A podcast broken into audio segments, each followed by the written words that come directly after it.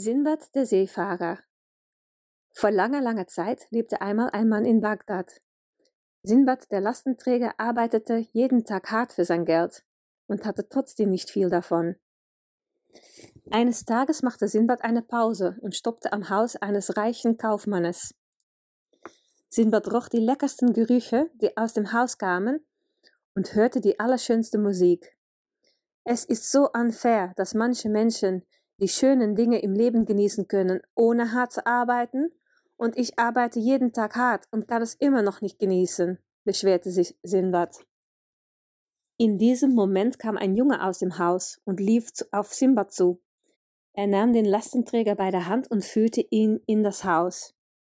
Sinbad war von der Schönheit des Hauses verzaubert. Das muss das Haus eines Königs oder Sultans sein, dachte er bei sich. In einer großen Halle sah Sinbad einen beeindruckenden Mann mit einem langen grauen Bart. Der Gastgeber zeigte auf einen Stuhl und fragte nach seinem Namen. Mein Name ist Sinbad, der Lastenträger, antwortete Sinbad. Was für ein Zufall! Mein Name ist auch Sinbad. Sinbad der Seefahrer, sagte der Gastgeber. Ich hörte, wie du dich darüber beschwertest, wie unfair die Welt doch ist, sprach Sinbad der Seefahrer weiter.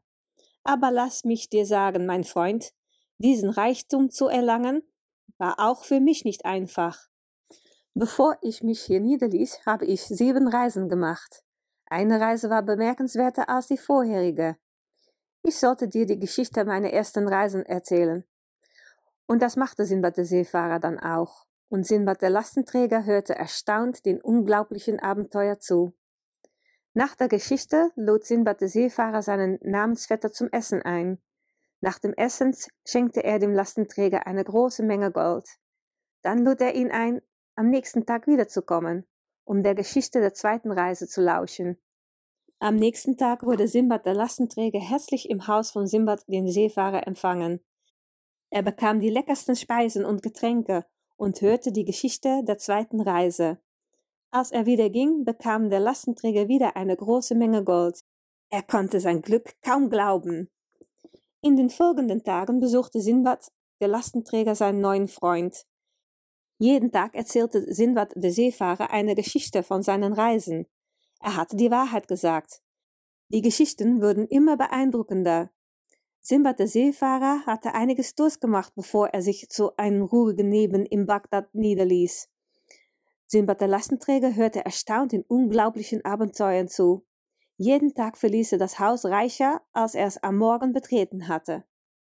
Am siebten Tag erzählte Sinbad der Seefahrer die erstaunlichste Geschichte, die Sinbad der Lastenträger jemals gehört habe.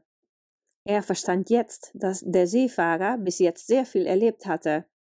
Ich entschuldige mich dafür, dass ich dachte, dass dein Leben immer einfach war, sagte er zu seinem freundlichen Gastgeber. Wieder bekam Simbad der Lastenträger eine große Menge Gold, als er ging. Nun musste der Lastenträger nicht mehr so hart arbeiten. Und wenn die Freundin Sinbad der Seefahrer und Sinbad der Lastenträger nicht gestorben sind, dann leben sie noch heute.